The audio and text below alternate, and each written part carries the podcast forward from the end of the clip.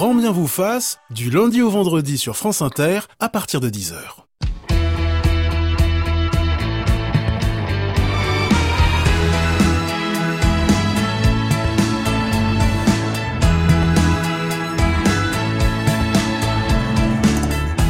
Bonjour à tous, soyez les bienvenus en direct ou en podcast. Et ce matin, nous célébrons l'un des grands penseurs de notre époque, né à Agen en 1930 et qui vient de disparaître sous une pluie d'hommages unanime. Pour le monde, c'était un philosophe comme on en fait trop peu, un bon vivant doublé d'un mauvais caractère, un amoureux des sciences et des saveurs, un prodigieux manieur des mots, un grand penseur de tradition orale, un maître plutôt qu'un professeur, un arlequin, un comédien. Pour Libération, c'était un baroudeur des sentiers transversaux du savoir, un intellectuel populaire et vulgarisateur hors pair, et pour le Figaro, ce poète des sciences symbolisait le gai savoir d'un homme pressé. Nous célébrons ce matin Michel Serres, un philosophe à l'œuvre foisonnante, aux concepts inédits pour mieux comprendre et voir notre quotidien. Michel Serres, un observateur visionnaire qui a anticipé les grandes révolutions de notre temps, la crise de l'écologie, le basculement dans l'ère de la communication, l'avènement d'une nouvelle condition humaine et bien sûr la révolution numérique symbolisée par son célèbre personnage Petite Poussette. Avec nous ce matin, deux des meilleurs spécialistes de l'œuvre de Michel Serres, Sven Ortoli et Martin Legros de Philosophie Magazine. N'hésitez pas à nous appeler pour rendre hommage à Michel Serres au 01 45 24 7000 et sur la page Facebook de Grand Main vous fasse. Bonjour Julien Bisson. Bonjour Ali. Rédacteur en chef de l'hebdomadaire Le 1. À la une, un sujet euh, cher à Michel Serres. Oui, un réseau social qui lui était très cher et dont il était assez critique, Facebook. À tout à l'heure Julien Bisson. Bienvenue dans Grand Main vous fasse, la vie quotidienne mode d'emploi. France Inter. Grand bien vous fasse. Ali Rébi. Rien n'est pire que, que, la tristesse.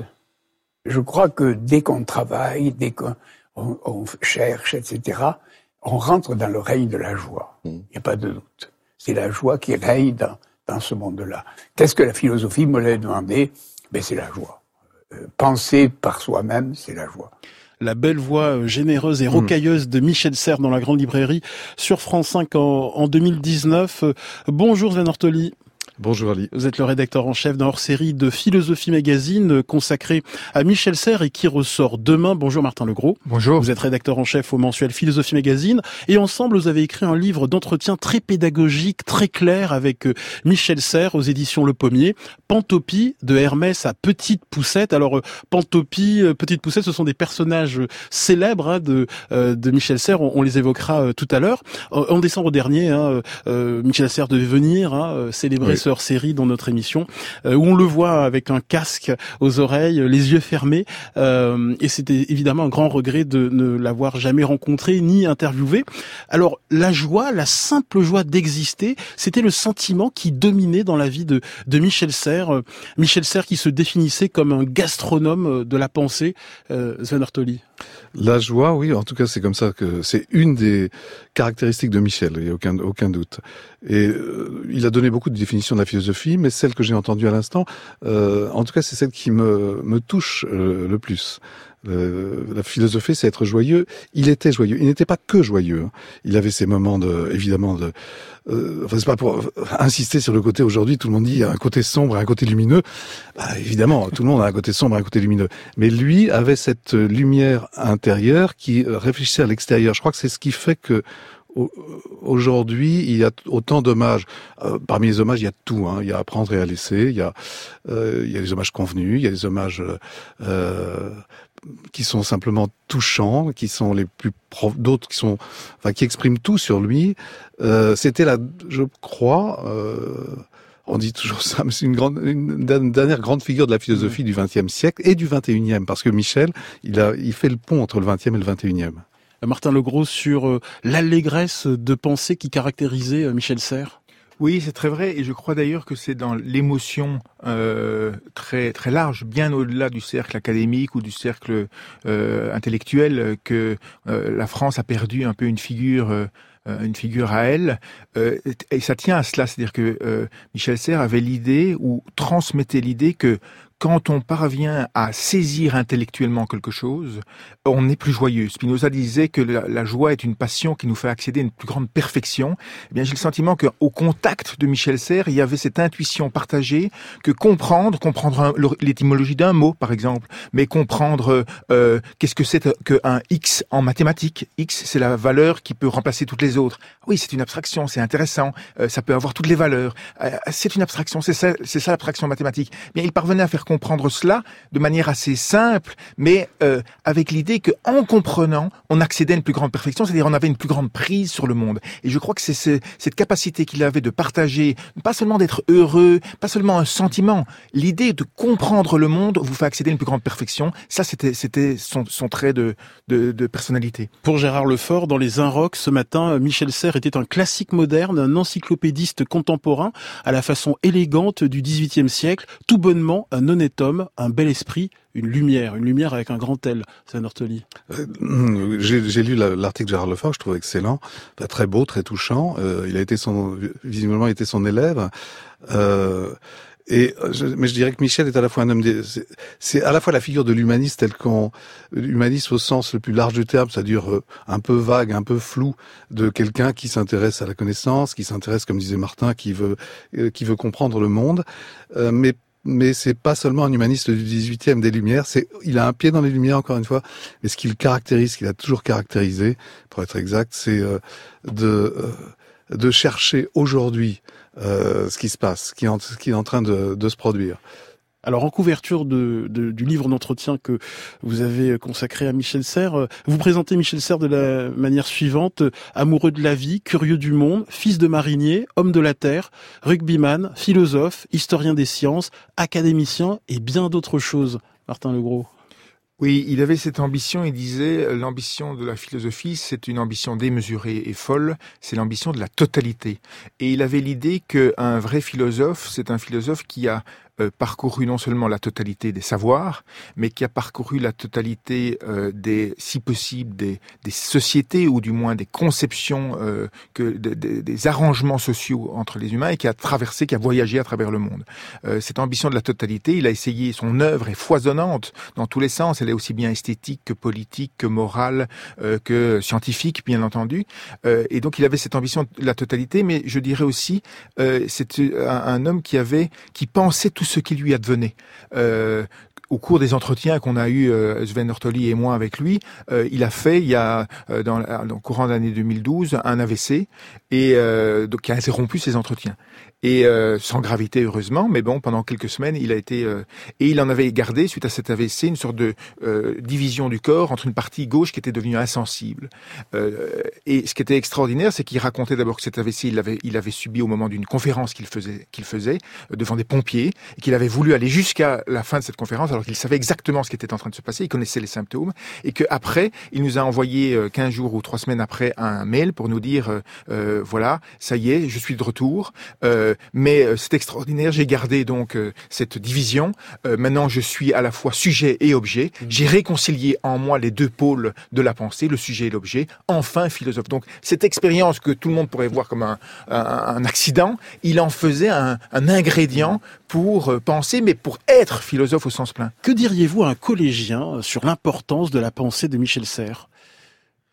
Euh, euh, l'importance, moi, elle me paraît décisive en ce sens qu'il a été capable de, il disait philosophie, c'est anticiper, il a été capable de, de se saisir des, des, grandes transformations dont il était le contemporain, de même de les anticiper, euh, passage d'une société productive à une société de la consommation, de la communication, euh, anticipation de la crise écologique, anticipation de, de, la nouvelle société numérique, de la nouvelle économie numérique, tout ça, il l'a vraiment anticipé, mais il l'a anticipé avec en mobilisant euh, notamment un penseur sur lequel il avait consacré sa thèse, qui est Leibniz, qui est un penseur classique. Et donc c'était cette capacité qu'il avait d'utiliser les outils, les références classiques de la pensée pour comprendre, pour comprendre et interpréter euh, cette transformation, ces bascules dont il avait l'intuition. Donc c'est un alliage très très subtil et très très fort, très percutant. Sven Ortoli.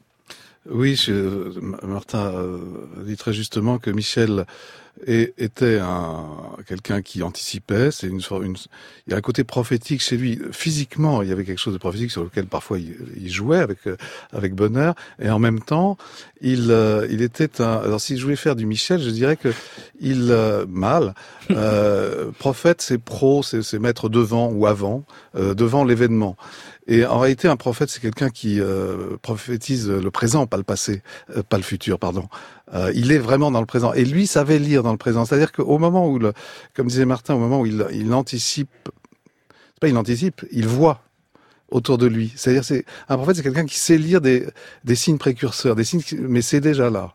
Et il lisait, que ce soit sur la communication, que ce soit, puis s'intéresse il s'intéressait aux sciences. Peut-être que c'est ça l'aspect qui, enfin, en tout cas moi, qui un des aspects qui me, qui nous a plutôt unis, c'est que, pardon, il, euh, il, il avait cette double culture. Vous savez, l'époque des années 60, qui est la sienne, lorsqu'il sort de Normal Sup, c'est une époque où il y a un, un, livre qui paraît qui est un livre sur la guerre des cultures, un livre d'un anglais qui s'appelle Snow, et qui dit voilà il y a deux types de cultures. Aujourd'hui c'est dramatique, il faut combler ce fossé. Il y a les sciences et il y a les littéraires.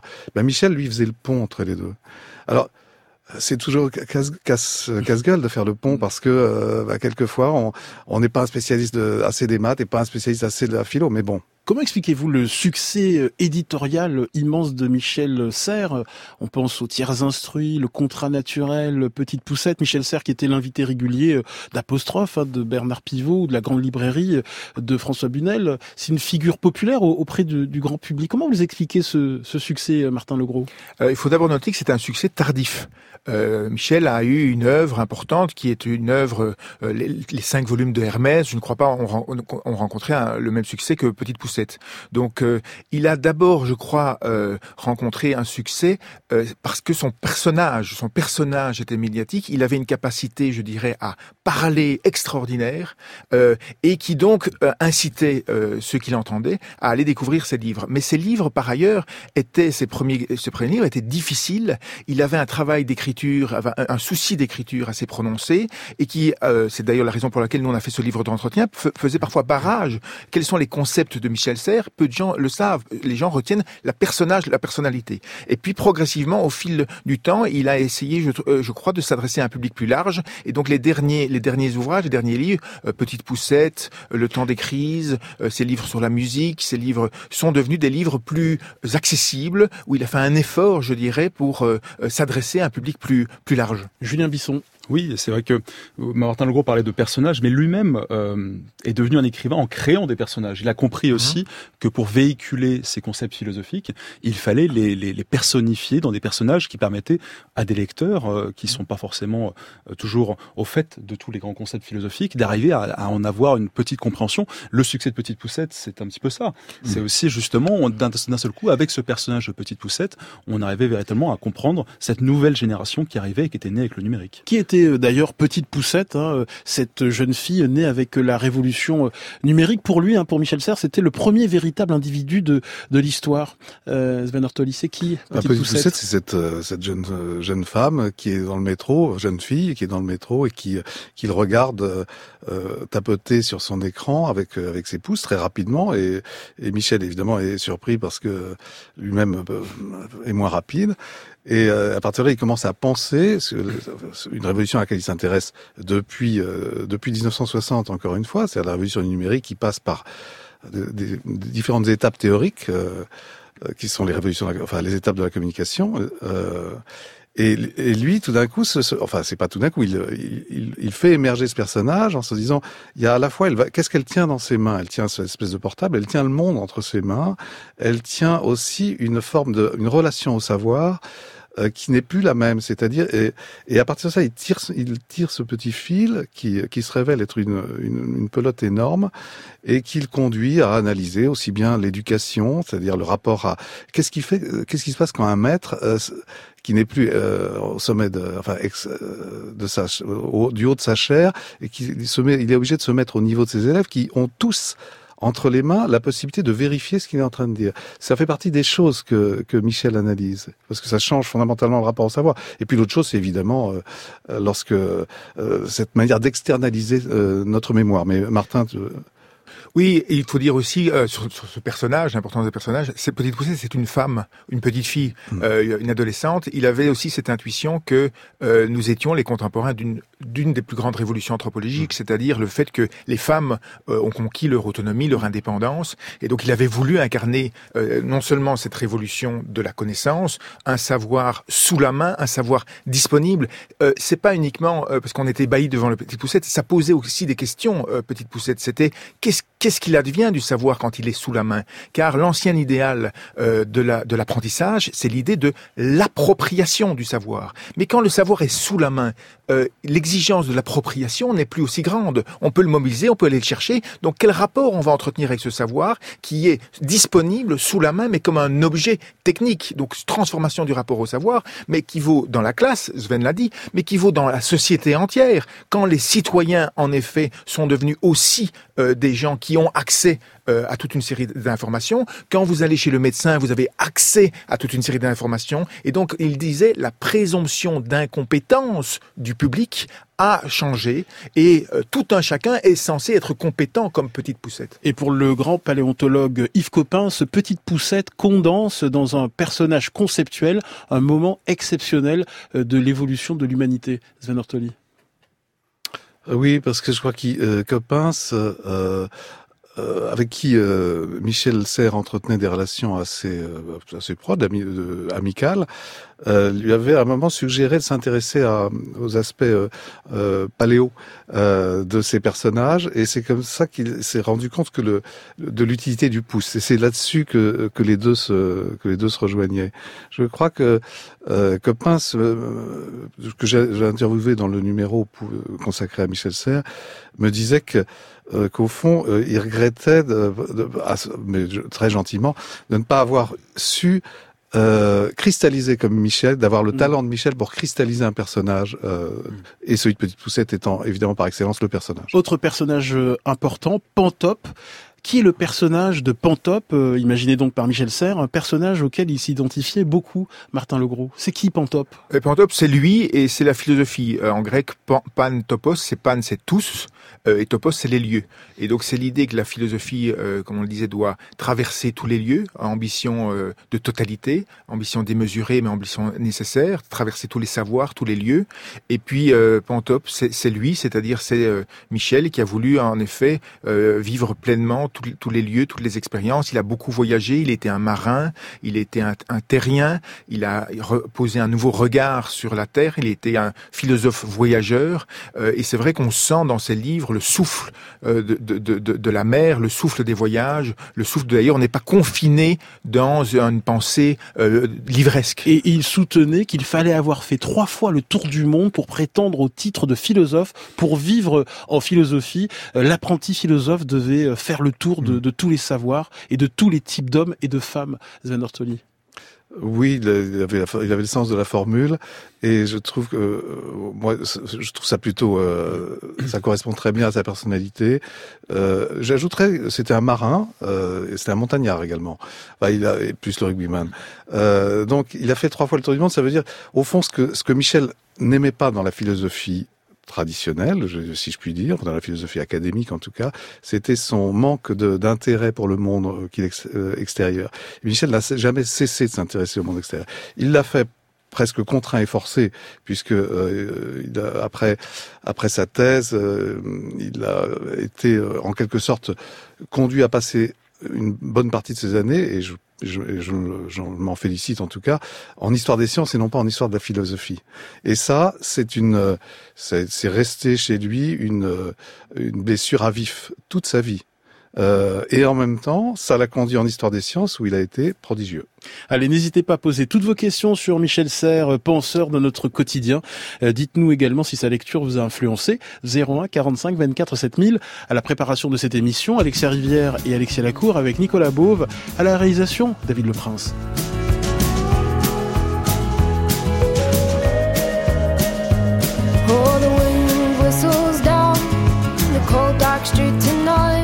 and the people they were dancing to the music vibe. And the boys just the girls with the curls in their hair while the shouting men who just sit way over there. And the songs they get louder each one better than before. And you're singing the songs thinking this is life. And you wake up in the morning and your hip is twisted sides where you gonna go? Where you gonna go? But where you gonna sleep tonight?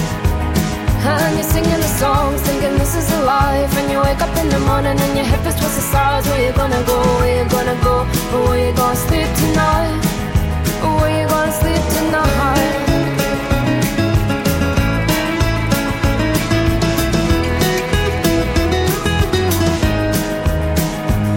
So you're heading down the road in your taxi for four And you're waiting outside Jimmy's front door But nobody's in and nobody's home till four So you're sitting there with nothing to do. Talking about Robert Riger and his motley crew. And where you gonna go? And where you gonna sleep tonight? And you're singing the songs, thinking this is a life. And you wake up in the morning and your head feels towards the stars. Where you gonna go, where you gonna go, or where you gonna sleep tonight?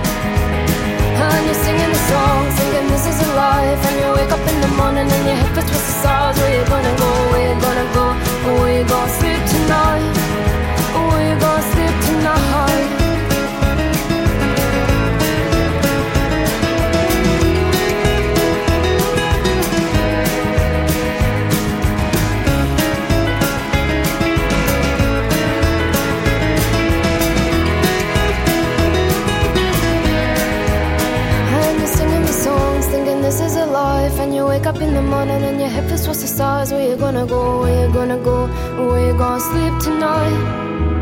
And you're singing the song, thinking this is a life. And you wake up in the morning and your head feels towards the stars. Where you gonna go? Where you gonna go? And Where you gonna sleep tonight? And you're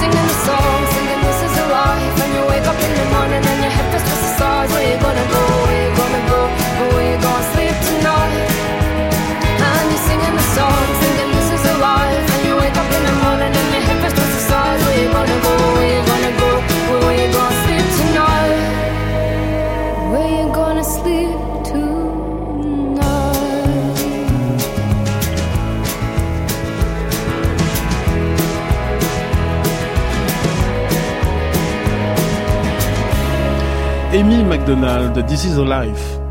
Gratter un boxeur, un philosophe affairé. Grand bien vous fasse Habillé, pas habillé, moi j'ai envie de vous dire que ce n'est pas la barbe qui fait le philosophe. sur France Inter. Et ce matin, nous célébrons Michel Serres, grand penseur de notre quotidien, avec les auteurs du hors-série de Philosophie Magazine consacré à Michel Serres, ses amis Sven Ortoli et Martin Legros, standard ouvert au 01 45 24 7000. Si vous êtes pessimiste, et à quoi bon? Pourquoi faire? Vous allez jeter la suspicion sur les temps à venir pour vos enfants, vos petits-enfants, etc. Alors j'ai adopté une sorte de position qui s'appellerait plutôt l'optimisme de combat. De combat. De combat, c'est-à-dire que s'il y a des emmerdements, eh bien, il faut les combattre. S'il y a des ennuis, il faut essayer de les effacer, et ainsi de suite. Donc c'est absolument pas cet optimisme béat que Non. peuvent vous reprocher certains que vous appelez vous-même d'ailleurs, Oui, les oui. philosophes ronchons. Le ronchon, c'est le pessimiste, vous voyez ce que je veux dire Euh, lui, il dit qu'il est lucide. On peut toujours le dire, évidemment. Mais il n'est pas sûr que ça soit vrai, vous voyez. Mais c'est bien ça que je dirais. On ne peut pas laisser le monde tel qu'il est, tel quel à nos petits-enfants. Et par conséquent, il faut voir ce qu'il est lucidement. Une fois qu'on a fait ça, on a dit, il y a des inconvénients énormes. C'est-à-dire, il faut payer le prix à un progrès donné, presque toujours. Michel Serres dans la grande librairie euh, de François Bunel sur France 5. Euh, on a beaucoup de questions, on reçoit beaucoup de questions sur l'optimisme de, de Michel Serres, Martin Legros. Oui, euh, euh, position un, peu. euh, J'ai l'impression qu'il en était venu à occuper une fonction quasiment euh, symbolique euh, dans un climat de, de mélancolie, de nostalgie euh, rampant. On était rassuré que, que Michel Serres était là pour répondre à, à- toutes les, les positions et sentiments mélancoliques. Lui était était en effet un optimisme, un optimisme éclairé, un optimiste. Il avait traversé, il avait le sentiment que sa génération avait connu euh, une succession ininterrompue de guerres et que la paix euh, que nous vivions euh, en Europe depuis euh, près- près- 70 ans était une expérience exceptionnelle. C'était vraiment très précieux pour lui. Il avait vécu Hiroshima comme un, un désaveu euh, monumental vis-à-vis de la science et de la, de la technologie. Lui qui est, il avait renoncé à faire marine à, la suite de cela parce qu'il il semblait que la science avait été complice d'une entreprise de, de destruction inouïe. Et, et donc c- cet optimisme s'ancrait dans une traversée, je dirais, dans une vie qui avait été dure. Il venait, il venait d'un milieu très populaire. Il avait eu, il avait une, une enfance difficile, et donc il, euh, il est contemporain euh, d'un moment où euh, euh, l'expérience de vie s'allonge, où euh, le rapport au corps, grâce à la médecine, n'est plus un rapport au corps souffrant, mais un corps complice. Et il avait l'intuition que toutes ces transformations étaient en réalité plus fondamentales et plus profondes que, je dirais, l'écume des moments de réactivité, de réaction euh, politique euh, par rapport à des, situations, à des conflits qui existent. Mais les choses euh, de fond, les transformations de fond, nous portaient et pouvaient nous penser qu'il y avait un, avenir possible. Julien Bisson de l'hebdomadaire Le 1. Oui, on, il parlait tout à l'heure dans l'extrait des philosophes ronchons. Alors dans cette querelle entre les anciens et les modernes, il avait plutôt l'intelligence de se mettre un peu plus au-dessus de la mêlée, parce que s'il était optimiste, il n'était pas, il n'était pas non plus un ravi de la crèche face à la modernité. C'était quelqu'un qui avait des inquiétudes, inquiétudes sur la crise écologique bien sûr, mais aussi sur la crise culturelle que nous, que nous sommes en train de venir. Il parlait souvent de l'américanisation du monde. Euh, il parlait souvent également de la, la, la, l'évolution de la langue française. Par exemple, il, il, avait à cœur la langue française et l'évolution de notre langue, la perte des mots notamment, et donc la perte du sens, l'inquiétait énormément. Sven Ortoli. Oui, le, Martin à l'instant parlait de, de, de son enfance. Et euh, il a été très frappé par l'apparition à, à Agen, d'ailleurs, de, euh, qui était sa ville natale, de euh, tous les signes en allemand euh, qui indiquaient la présence de, de l'occupation. Et ensuite, mais il ajoutait toujours, après, à la fin de la guerre, j'étais très frappé par l'apparition de tous les signes en anglais. C'est-à-dire qu'il avait ce combat, parfois d'ailleurs un peu féroce, même contre le, le, cette manière de cette domination anglo-saxonne sur sur notre monde. Franck, agriculteur dans le Lot, nous dit Michel Serres avait la faculté d'expliquer mmh. simplement des idées et des pensées. Il était un des rares de sa génération à dire que non, ce n'était pas mieux avant, et il argumentait derrière. De plus, son accent du sud-ouest le rendait proche des gens. Il n'avait pas l'accent parisien et l'arrogance de certains philosophes de la capitale. Ça le rendait humble. Vous êtes d'accord avec ça, bah, Sven Ortoli? Alors, qui, oui, il avait son accent du Sud-Ouest, qui, qui d'ailleurs lui a joué des tours parce que à Normal Sup, il a, il a très mal vécu ces années de Normal Sup, qui, qui ont été très dures parce qu'il était au fond l'espèce de vilain petit canard du Sud-Ouest, avec un accent dont il disait qu'il lui avait valu une seconde place à la grecque et non pas la première, parce que voilà, on lui dit on peut pas donner la première place à quelqu'un qui parle gascon. Euh, et puis il était un peu considéré comme le fils de paysan, ce qu'il est, le fils de marinier, ce qu'il est, parce que sa famille, son père, sa mère étaient à la fois euh, enfin marinier pour le père, mais ils avaient aussi des, petits, des petites terres, et sa mère tenait l'épicerie. Enfin, mmh. il avait une espèce de... Et il a, il a toujours gardé un pied là-bas. Il a euh, un pied dans le sud-ouest, et un pied, quand je dis un pied, c'est au sens le plus philosophique du terme, puisqu'il disait, je, je, je, pense aussi avec mes pieds. Mmh. Et ben, il pensait euh, en gascon.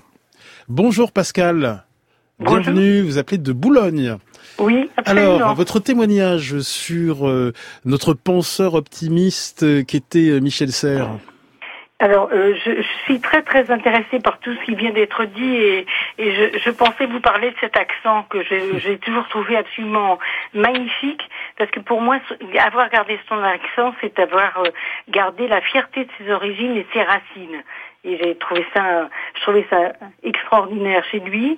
Euh, moi, ce qui m'a apporté dans, dans, dans le courant de, de la vie, c'est une sérénité. J'ai toujours trouvé qu'il il parlait juste, il parlait vrai, il savait être pédagogue et être pédagogue avec des concepts qui, qui il essayait d'avoir un prosélytisme simple. Mmh. C'est-à-dire qu'il savait à qui il parlait, il parlait à tous les gens à la fois, il ne parlait pas qu'à des, des, des, gens qui étaient des sachants et je trouvais ça extrêmement touchant. J'ai appris sa mort à l'étranger et je me suis dit, ben le, le monde va être quand même un petit peu moins bien sans lui parce que sa présence était était éclatante. Je l'avais vu à la, récemment dans une émission, je me souviens plus à laquelle, je l'ai vu dans une émission de télévision. Il, sa, il savait être proche des gens, il n'était jamais arrogant et c'est ça que j'aimais chez lui. Voilà. Très très beau témoignage de, de Pascal euh, Martin Legros. Oui, euh, c'est très juste. cette attache qu'il avait à ne pas dissocier la pensée euh, de la langue, la pensée et le corps.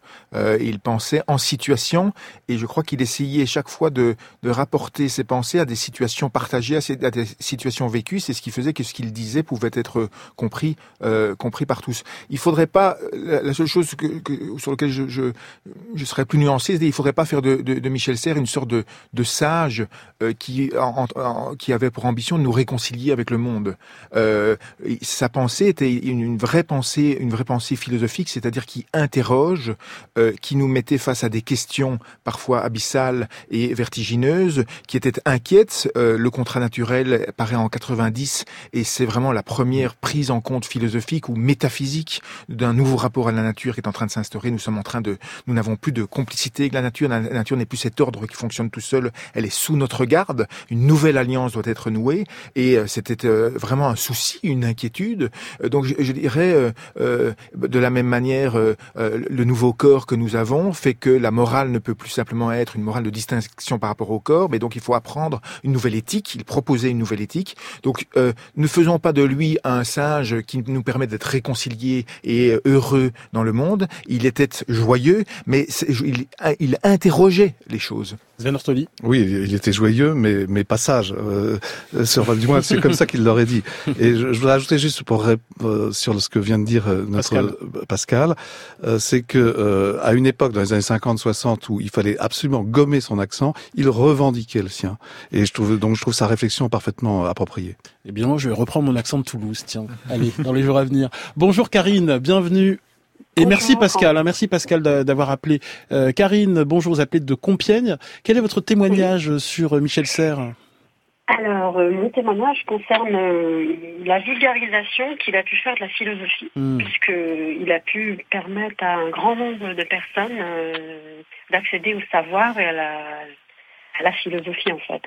Euh, moi, ce, moi, ce qui m'a beaucoup interpellée, c'est que moi j'ai un enfant de 11 ans qui commence à s'intéresser à la philosophie. Et eh bien, c'est un petit peu grâce à Michel Serres, car euh, il m'entend souvent écouter euh, donc des, des, podcasts ou des, euh, des, émissions à la télévision où Michel Serres intervient.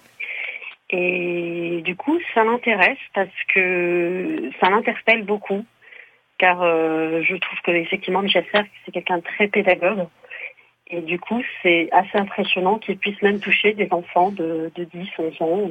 Et, vous, Karine, vous étiez sensible à ce penseur de tradition orale. Évidemment, il a énormément écrit, Michel Serres, mais c'était aussi un, un, un penseur hein, de tradition orale.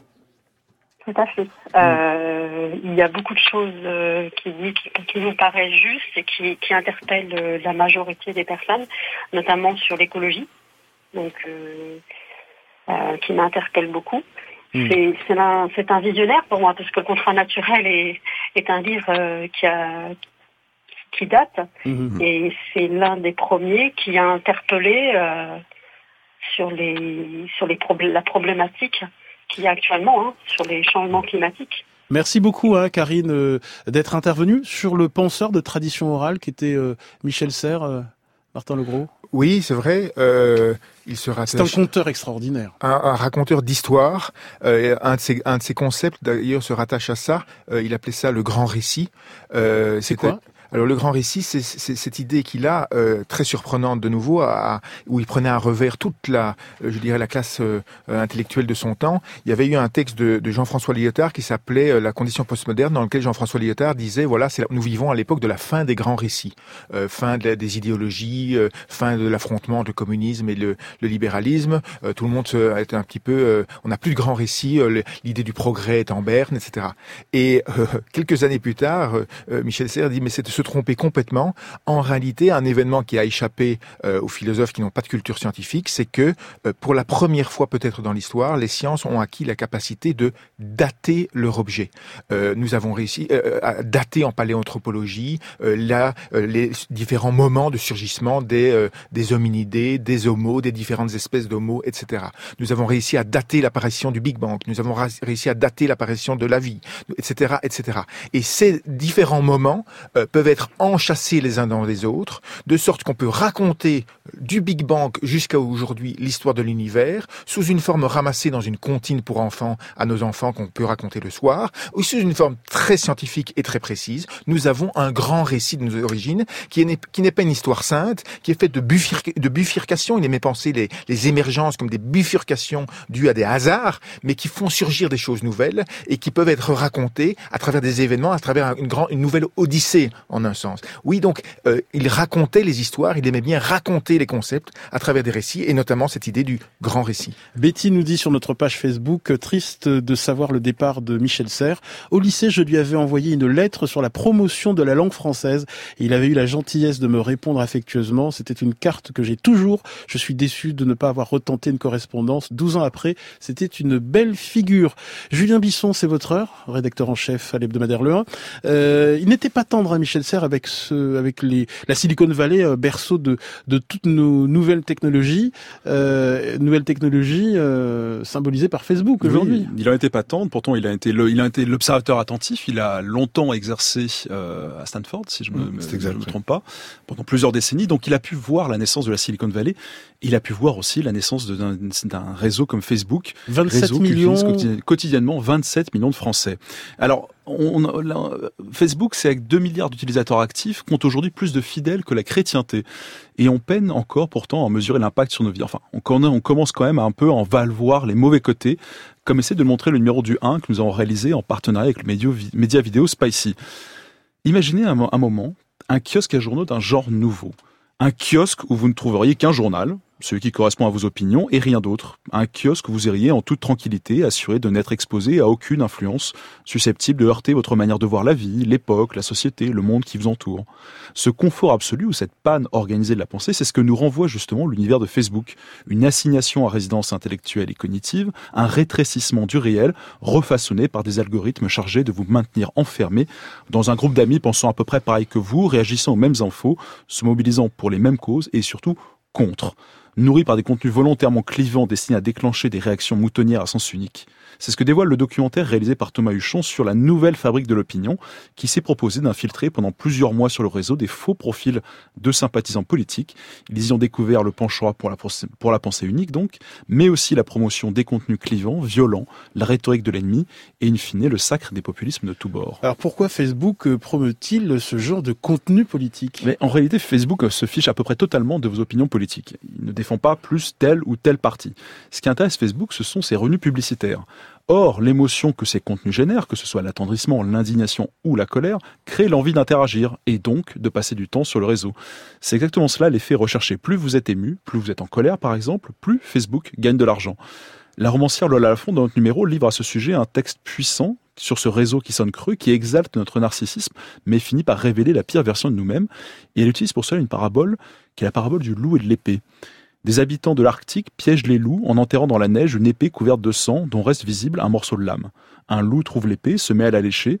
Très vite, il se coupe la langue, trop affamé pour se rendre compte avant de perdre connaissance que c'est son propre sang qu'il est en train de boire. Il ne tarde évidemment pas à mourir. Elle conclut alors que Facebook a le mérite de refléter l'état de manque dans lequel nous nous trouvons toutes et toutes, affamés que nous sommes, qui déroulons le fil d'actualité sans savoir ce que nous y cherchons, menés par un besoin, mais besoin de quoi on n'a pas le temps d'y réfléchir. C'est justement ce temps de réflexion que nous proposons avec ce numéro, pour lequel on aurait évidemment rêvé de connaître le regard de Michel Serres. Facebook, la nouvelle fabrique de l'opinion, c'est le nouveau numéro de l'hebdomadaire Le 1 à découvrir en kiosque et en librairie en partenariat avec Spicy, euh, la plateforme 100% documentaire. Allez, on continue à célébrer Michel Serres, penseur de notre quotidien, standard ouvert au 01 45 24 7000.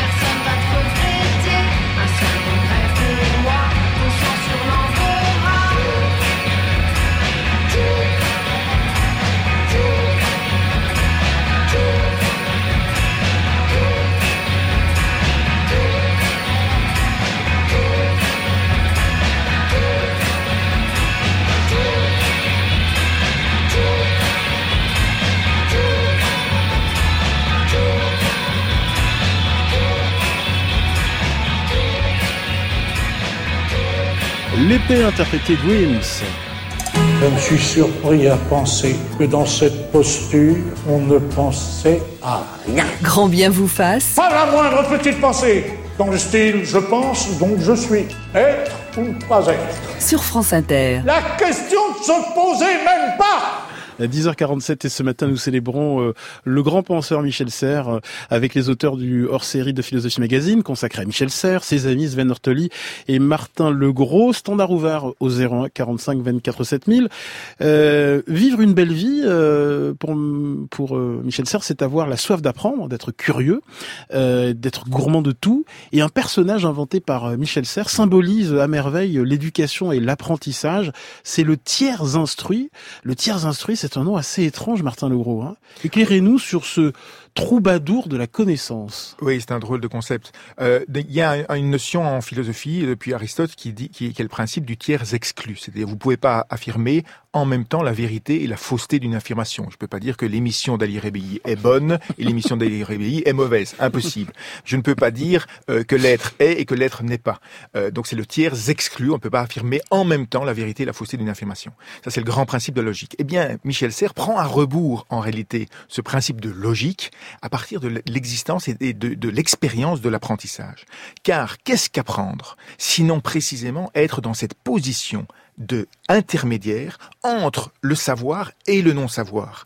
Quand euh, il prenait l'exemple de euh, apprendre, dit-il, c'est traverser un fleuve. Il avait, il était né au bord de la Garonne. Eh bien, quand l'enfant commence à traverser un fleuve, il, est au début, il est rassuré parce qu'il y a derrière lui euh, la rive dans son dos. Et s'il y a un problème, il peut, il peut y retourner. Et puis il progresse progressivement. Et à un moment donné, il va être rassuré parce qu'il y a un terme. Eh bien, l'apprentissage, c'est cela. Se, mettre dans ce qu'il appelait aussi cette une position blanche, c'est-à-dire une position d'attente, exposer son corps, le préparer à aller vers le possible. Il prenait une belle image aussi, qui était celle, du gardien de football. Le gardien de football face à un penalty, il doit se mettre en position de pouvoir se jeter en fonction de son intuition dans toutes les positions. De la même manière où le, le, joueur de tennis, Roland Garros pour le moment, le joueur de tennis au filet, il doit être là en, en, dans une sorte de veille permanente. Eh bien, apprendre, c'est cela, c'est d'abord se mettre en position avec son corps, d'aller vers quelque chose qu'on ne connaît pas encore. Voilà comment est-ce que je hmm. euh, résumerai cette idée du tiers instruit, c'est-à-dire euh, adopter une position intermédiaire entre le savoir et le non-savoir pour pouvoir approprier, s'approprier quelque chose qu'on ne sait pas encore. Et le tiers instruit, c'est un métis. Oui, hmm. c'est un métis qui est à la fois du, du, de la science et de la philosophie, euh, qui est de toutes les cultures. Euh, c'est un arlequin, c'est un. Euh, et nous sommes tous des métis pour euh, Michel Serres. Oui, il, il, il, il, cette idée, il refusait l'idée euh, que nous avions, nous aurions une identité, des identités. Il était très euh, euh, et il cultivait cette idée, oui, que, que même son œuvre, elle est faite tout le temps d'une sorte de métissage entre les, les expériences, entre les savoirs. Et il nous dit notre corps et notre esprit sont tissés de mille morceaux rapiécés comme la tunique d'Arlequin. Nous sommes tous des Harlequins. oui, c'est cette idée qui traverse toute toute sa pensée est, pour euh, rebondir sur ce que tu disais tout à l'heure sur Facebook, c'est la, euh, il, faut se placer dans un état métastable. En mathématiques, ça veut dire on est dans un état qui est à la fois une petite stabilité locale, mais qui peut tout d'un coup verser dans, dans l'instabilité. Il dit c'est ça apprendre, c'est ça vivre, c'est ça mélanger, comme disait Martin, la science et la philosophie. Euh, c'est ça. Euh, et le métissage, c'est apprendre au sens strict, c'est le manteau d'Arlequin, et au sens figuré. Et la pensée de Michel, c'est vraiment, elle est faite de tout ça. C'est un, ravaudage permanent parce qu'il y a quand même cette idée aussi que on ne doit jamais être statufié. Il faut toujours être dans une dynamique. Et l'état métastable, c'est ça, c'est une dynamique. Ça peut toujours, tu peux on peut s'arrêter un moment et tout d'un coup basculer dans, le chaos autre chose. Michel nous dit sur notre page Facebook que Michel Serre a fait l'éloge du prof de gym. Il m'a conforté dans ma pratique de ce métier pour promouvoir l'éducation physique à l'école. Martin Legros. Oui, je crois qu'il avait des formules parfois un peu démagogiques. Je crois qu'il il avait dit je n'ai jamais rien appris de mes professeurs sauf de mon professeur de, physique, de d'éducation de, physique. physique. Euh, voilà. Euh, mais cela dit, il, est très vrai que euh, il pensait avec son corps. il, il, il et, il permettait à chacun de, de, de, rapporter le savoir à des expériences en situation et vécues. Et il nous dit que mm. tout apprentissage est d'abord corporel. Alors on peut le comprendre hein, pour l'apprentissage du violon ou du rugby, euh, mais pour les savoirs plus abstraits, euh, qu'est-ce que ça veut dire exactement, Sven Ortoli? Bah, Ça veut dire qu'il, euh, c'est ce, qui, ce que je rappelais tout à l'heure à propos des pieds. Il pense avec, je, quand il nous a fait un éloge de la marche, il pense, je pense avec mes pieds. Et ce qu'il dit au fond, et là aussi il était plutôt en avance, c'est on ne peut pas résumer la pensée à un cerveau. Là, c'est pas vrai. On pense avec son corps, ça veut dire c'est avec tout, avec tout cet ensemble. Il n'est pas, il est plus du tout dans cette dichotomie entre entre le corps et l'esprit, euh, et depuis longtemps. Mais euh, c'est ça, Michel. Julien Bisson. Oui, moi, il y avait un personnage qui me, qui me touchait beaucoup, qui était le gaucher boiteux. Hmm. Expliquez-nous. Le gaucher boiteux, c'est celui qui est imparfait pour le monde. Le, le, monde est fait pour des droitiers qui marchent droit. Et le gaucher boiteux, c'est celui qui justement est imparfait et qui, par son imperfection, est obligé d'inventer, est obligé de créer. Et c'est celui qui va me ouvrir la voie aux artistes, euh, aux, aux innovateurs, aux inventeurs. Et, euh, et là encore, c'est un, voilà, c'est un concept qui part du corps pour aller vers le, vers l'esprit. On ne peut pas agir dans un monde plein comme on avait l'habitude d'agir dans un monde quasi vide. Si par hasard, Bernard Pivot, vous m'interrogiez au mois, au mois de janvier 2000 sur quel est l'événement le plus important du XXe siècle, pourquoi pas Et je répondrai, eh bien, l'événement le plus important du XXe siècle, c'est la disparition de l'agriculture en tant qu'activité pilote de l'humanité. C'est-à-dire, au début du siècle, nous étions, selon les pays, entre 60 et 80% d'agriculteurs, et maintenant, c'est C'est-à-dire, nous n'avons plus ce rapport-là au sol, nous sommes une autre humanité, et nous nous conduisons comme si les conditions de vie étaient les mêmes qu'au début du siècle. Ce n'est pas vrai. Il faut transformer complètement notre conduite. Et transformer la conduite, ce n'est pas un problème ni de poubelle, ni de science, c'est un problème d'éducation. Michel Serres euh, chez Bernard Pivot euh, dans Apostrophe en 1990. Alors Michel Serres a été l'un des grands penseurs de l'écologie. Euh, il a pris la mesure d'un événement sans précédent, le passage à l'anthropocène, alors qu'il s'agisse de la bombe atomique, des déchets nucléaires, de l'exploitation intensive des ressources naturelles, des industries polluantes, les activités humaines ont un impact mortifère sur notre écosystème terrestre. Martin Legros. Oui, il n'a pas seulement été une alerte, euh, il a été un penseur qui a vu dans cet événement un événement que je dirais, pour utiliser un gros mot, métaphysique. C'est-à-dire que euh, non seulement il y, a il y a une menace, euh, il y a un danger, mais il y a euh, un, la nature a changé d'aspect, de, de, de, de, de, définition. La nature, c'était ce qui se réglait tout seul. Pour les philosophes, c'était même ce sur quoi nous devions, l'étalon sur lequel nous devions nous nous fixer. Mmh. Or, quand la nature devient non seulement l'anthropocène, c'est nous fabriquons en un sens la nature, elle change du tout au tout, elle devient sous notre garde et nous devons nouer ce qu'il appelait un contrat naturel. Alors il n'avait pas la, la, la, naïveté de croire que nous allions faire un, un, vrai contrat, mais le contrat social de la même manière c'est une hypothèse. Nous n'avons jamais signé de contrat social. C'est une hypothèse de pensée pour dire que nous devons nouer un nouveau contrat avec euh, cette, cette nature. Il se mmh. référait aussi aux stoïciens pour penser cette nouvelle condition. Il disait les stoïciens distinguaient entre ce qui dépend de nous et ce qui ne dépend pas de nous. Or, euh, de plus en plus la modernité, ça a été la capacité de prendre le pouvoir sur ce qui ne dépend pas de nous, sur notre corps, sur notre santé, mais aussi sur le climat. Nous avons pris le pouvoir en un sens sur le climat. Et euh, le problème, c'est que nous en sommes venus à dépendre de ce qui dépend de nous, comme si cela ne dépendait pas de nous. C'est-à-dire nous avons enclenché des processus qui sont produits par nous-mêmes, mais qui se mettent à avoir une sorte d'autonomie, comme s'ils ne dépendaient pas de nous.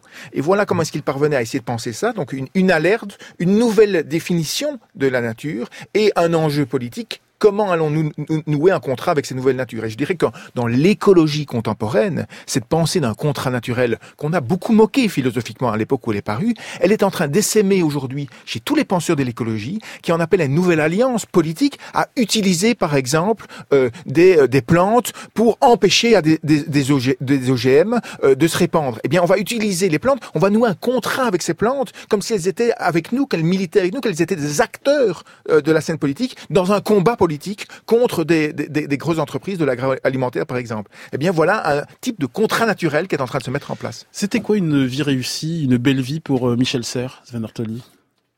Je pense qu'il, euh, s'il devait répondre, enfin, il était, c'est un, un, homme très pudique. Euh, mais ce que, ce que disait, je crois, Martin tout à l'heure, à savoir le bonheur de penser, euh, c'est ça une vie réussie pour lui. Non mais il vous répond à la fin de votre livre d'entretien, euh, Pantopie de Hermès à petite poussette. Euh, vous lui demandez qu'est-ce que qu'est-ce que vous aspirez à faire chaque jour. Ben, il vous dit bah, une belle page d'un côté et une vie tendue par l'amour de l'autre. Et peut-être que je vais juste ajouter sur lui, tu voulais, Martin, pardon. Allez-y, allez-y. Euh, le, Michel s'est toujours vu, enfin, il disait en, en, philosophie, il répétait une phrase d'Archiloque disant, il y a deux types de penseurs, il y a des penseurs hérissons, euh, et puis il y a des penseurs renards, en quelque sorte. Enfin, lui, changer le, changer l'animal, mais peu importe. Euh, ou sanglier. Euh, et les uns ont, tracent leur, euh, leur voie dans la forêt, et les autres euh, furettent partout. Il dit, moi, je furette.